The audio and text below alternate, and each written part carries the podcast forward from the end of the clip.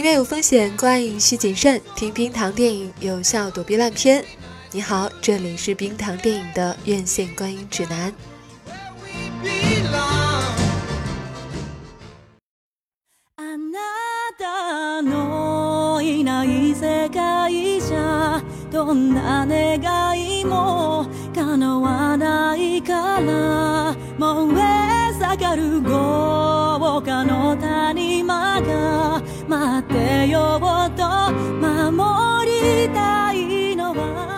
嗨，你好，这里是冰糖电影，我是冰糖。本期是九月份的院线观影指南。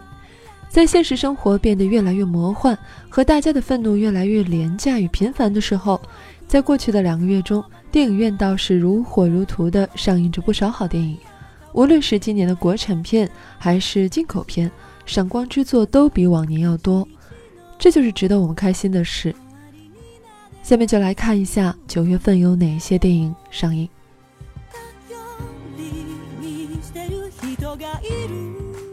九月七号上映的《阿尔法狼伴归途》，讲的是两万年前冰川时期，弱肉强食的地球，在一次意外中，男主流落荒野，遇到一批野狼，他们互相依存，在险恶的大自然中求生存的故事。预告片很有意思，宣传语是“见证一条狗的诞生”，言下之意还是人类最终通过智慧驯服了野兽，让狼变成了狗。这么一想，好像根本没有平等博爱的意思啊，始终是要把其他生物当作工具来用。从预告片来看，电影里的自然风光应该是一大亮点，史前风景或许能带来不错的观感。同一天上映的还有李宗伟《败者为王》，这是李宗伟的个人传记电影。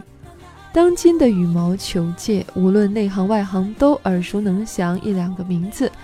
那应该就是林丹和李宗伟了，好像林丹就是李宗伟一道跨不过去的坎儿。不太清楚，在李宗伟还没退役的时候，就有这么一部以这个名字上映的电影，是不是带有点嘲讽的意味？毕竟传统观念来看，竞技体育赢的人才会获得更多的掌声。希望这部片子能给我们带来新的观点，看到另一位天赋异禀的运动员背后不为人知的汗水与坚持。也能向我们传递一些永不放弃的体育精神吧。同一天上映的还有另外一部体育传记类型的电影，它叫做《传奇的诞生》，讲的是球王贝利的个人故事。同时上映两部体育传记电影，爱好这类电影的小伙伴是有福了。这类励志体育电影一般都比较套路，也有不少同类型的经典作品，比如说国外的《洛奇》《最长的一马》。国内的激战破风，这么多年以来都收获了不错的口碑。主角都会落魄失意，都会遇到一群不那么出色的队友，到了最后总能逆袭。为什么总是差不多的故事能引人入胜？应该就是电影中传达的体育精神和所有人真诚的为目标奋斗时流下的汗水吧。看着主角的努力，想着现实生活中的自己，也稍微鞭策一下。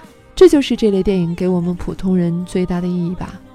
九月十四号有一部日本魔幻题材的电影上映，叫做《镰仓物语》。这应该是同类题材电影首次在中国院线露面。习惯了好莱坞魔幻鬼怪视觉轰炸和国产魔幻片残害的中国观众，终于能换换口味了，看看同为东亚文化的日本，在这类题材上有什么不一样的发挥。这部电影倒是去年就在日本上映过，也快拖了一年才登陆国内院线，可能看过的观众已经不少了，估计票房也好不了。在金雅人的加持下，不知道能否会大卖。此前日本真人电影在中国最高票房就是上个月的《小偷家族》，嗯，卖了九千多万，还是差点破亿，总是在增加的，就挺好吧。希望以后会有更多好看的日本电影登陆院线。顺便说一句，当时《小偷家族》上映的时候呢，挺多小伙伴都留言说，希望节目可以做这部电影。但是我迟疑了挺久，最后还是没有录，因为和很多人认为它是一部温情电影不同，其实这部电影挺黑暗的，非常现实。嗯，在我看来，它讲的并不是这个临时家庭当中的温情。这并不是他真正的主旨。真正整个家族被警察捕获之后呢，嗯，交代出来的一些东西，其实会发现他们每个人都有各自的缘由，有很多出于利益的考虑，这个才是他真正现实，然后也让人心灰意冷、特别扎心的地方，一言难尽的一部电影吧。所以最后就没有做。也许等到有一天，呃，冰糖自己可以化解这种扎心的感觉。会重新再录制这部电影的相关节目吧，嗯，在这里跟大家说一声抱歉。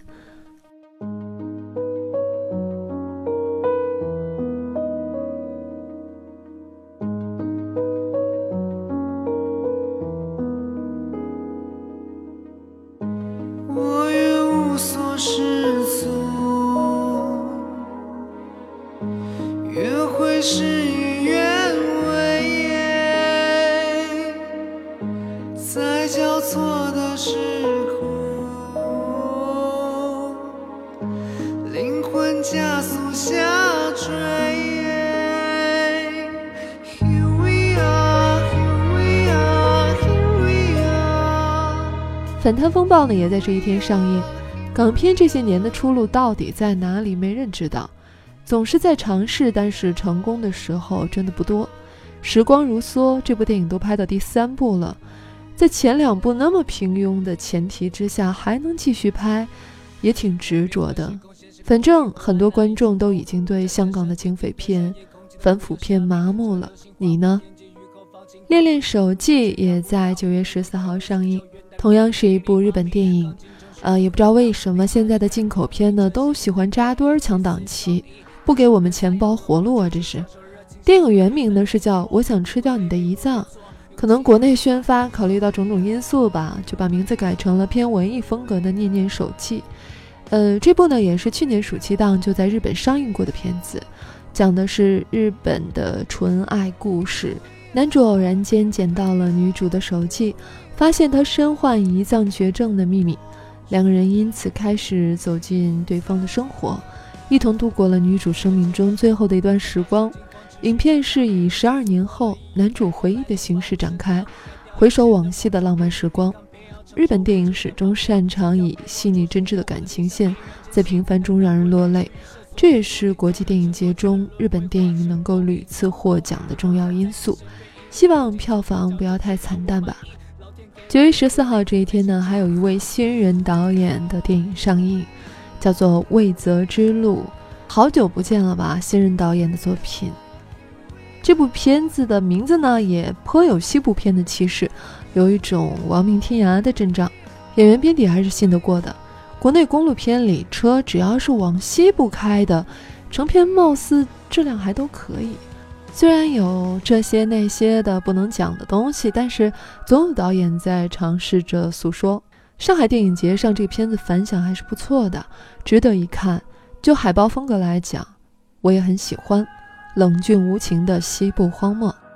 然后接下来呢是九月二十一号的老朋友啊，为什么说是老朋友呢？哥斯拉怪兽行星。作为一个普通观众，我确实已经记不得这是在电影院的第几部哥斯拉了。隐约记得有看过日版、美版、重启版，但这一部呢是动画版。如果喜欢的话，就别错过。这部也是去年的片子，今年才在院线看到。这个月三部日本电影加起来，估计能破亿都得烧高香了吧？因为毕竟都是去年的片子了。真的喜欢这些电影的观众早都看过了，《虎胆追凶》九月二十一号上映。嗯，布鲁斯·威利斯又被人惹毛了，又大开杀戒了，又要为家人复仇了。列姆·尼森呢，永远在救人；布鲁斯·威利永远有虎胆；吉恩·斯坦森永远在跳水。这些多年老梗已经慢慢成为一代人的记忆了。去看呗，趁他们还打得动。再加上大众对这类片子心理期望值也就是那个样子了，看到布鲁斯·威利斯拿着机枪荡平坏人老巢就足够了。同一天上映的《黄金兄弟》，看这个演员表啊，看这个片名，没什么好说的，常规动作片的章程，情怀就完事儿了，也应该会有不少人买账的。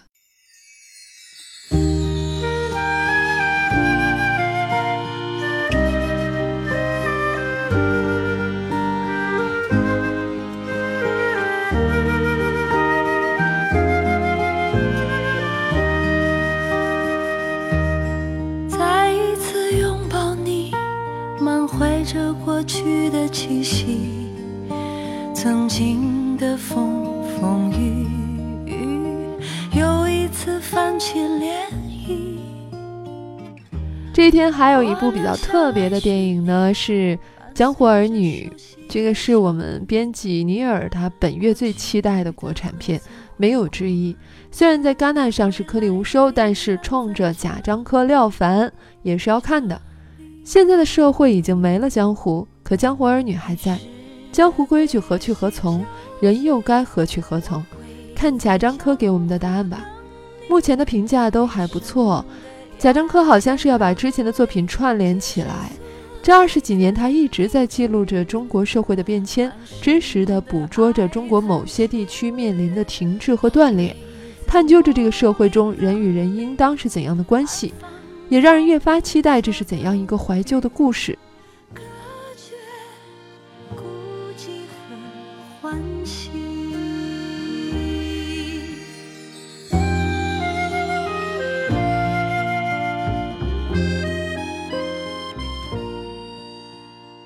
接下来就到了九月底，张艺谋的新片《影》，时代背景放在了三国，呃，剧情简介是非常简略啊，大概就是以下这几句话：纷乱时局，群敌环伺，一个从小被秘密囚禁的替身，不甘只做他人手中的武器，但若想冲破枷锁，找回自我，又必将历经千难万险的考验，替身能否寻回自由？他又该如何选择？嗯，读完了。国人对于三国题材的热爱呢，早已经超越了千年。不知道这一次张艺谋是否能为观众带来新的解读？按照他的性格，肯定不会拘泥于传统的故事吧？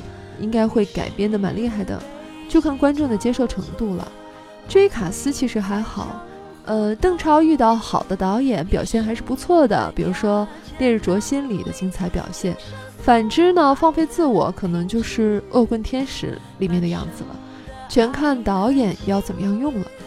但是郑恺就不一样了，有的演员是成名了就待在舒适区不出来，他呢倒好，没成名就待在舒适区不出来了。这片子感觉有点悬。月底呢，还有一部《云南虫谷》，目测这电影要成为今年众多神作里非常亮眼的一部。先说预告，这是非常少见的一部看不见主角脸的电影预告片。就连之前的爱情公寓啊，人家也好歹露了脸。这部倒好，全程 CG 特效，整个预告风格诡异，真是神龙见尾不见首。啼笑霸唱的《鬼吹灯》翻拍了不少，能看的也就是沃尔善的《寻龙诀》吧。盗墓题材本来就不算好拍，一来是受制于政策。嗯，不能太宣传怪力乱神嘛。二来是探险类的电影在国内还是一个短板，没什么特别拿得出手的作品。只是这些年为了搞个大 IP，一部又一部的《鬼吹灯》，吹胀了资方的钱包，吹瞎了观众的眼睛。嗯，说到这儿呢，冰糖插一句话想说一下，要说盗墓题材呢，嗯，最近啊，《盗墓笔记》的衍生作品《沙海》改编的电视剧。呃，我最近有在看，是吴磊主演的，然后吴邪的演员是秦昊。哦，天哪，是秦昊，这个选角也蛮有趣的。我觉得这部《沙海》还是可以的。男一号是吴磊啊，然后给他衬戏的这些演员呢，呃，吴邪当然也是主角了，是秦昊扮演的。然后三叔的演员是于和伟。整体这部戏，我觉得还属于在可以看的范畴之内的。冰糖自己呢？也掉过盗墓的这个坑，然后我比较喜欢《盗墓笔记》的这个，然后秦昊来扮演吴邪，这个我觉得是个神来之笔。你看弹幕呢，会发现很多人觉得，哎呀，这个和他们心中想的不太一样。但是《沙海》当中是已经历尽千帆、历尽沧桑之后的吴邪，秦昊的扮演还比较符合的。原著我看过好几遍，因为我比较喜欢《沙海》这个故事，好吧。这个，因为今天是九月观影指南啊，就不多扯了，可能改天再聊一下沙海吧。那么今天的观影指南也就在这里收尾了。呃，然后我再说一遍啊，如果大家在微信公众号“冰糖电影”里面想要留言的话，请一定留言在每一期推送的下方的那个留言的位置。呃，不要在公众号那样随便的留言，那个期限是只有四十八小时。万一万一当时我没有看到的话啊，你的留言就会消失。我也觉得非常遗憾，这种事故已经发生过好多次了，所以就哪怕嗯你要说的话和那一期的推送关系不大，也可以在那一期下面留言啊，我会好好回复的。那今天就到这里吧。呃，本期的文案仍然是来自我们的编辑尼尔荒原，后期呢是于晶妹子。今天就到这里啊，嗯，在微信公众号冰糖电影等着你，拜拜。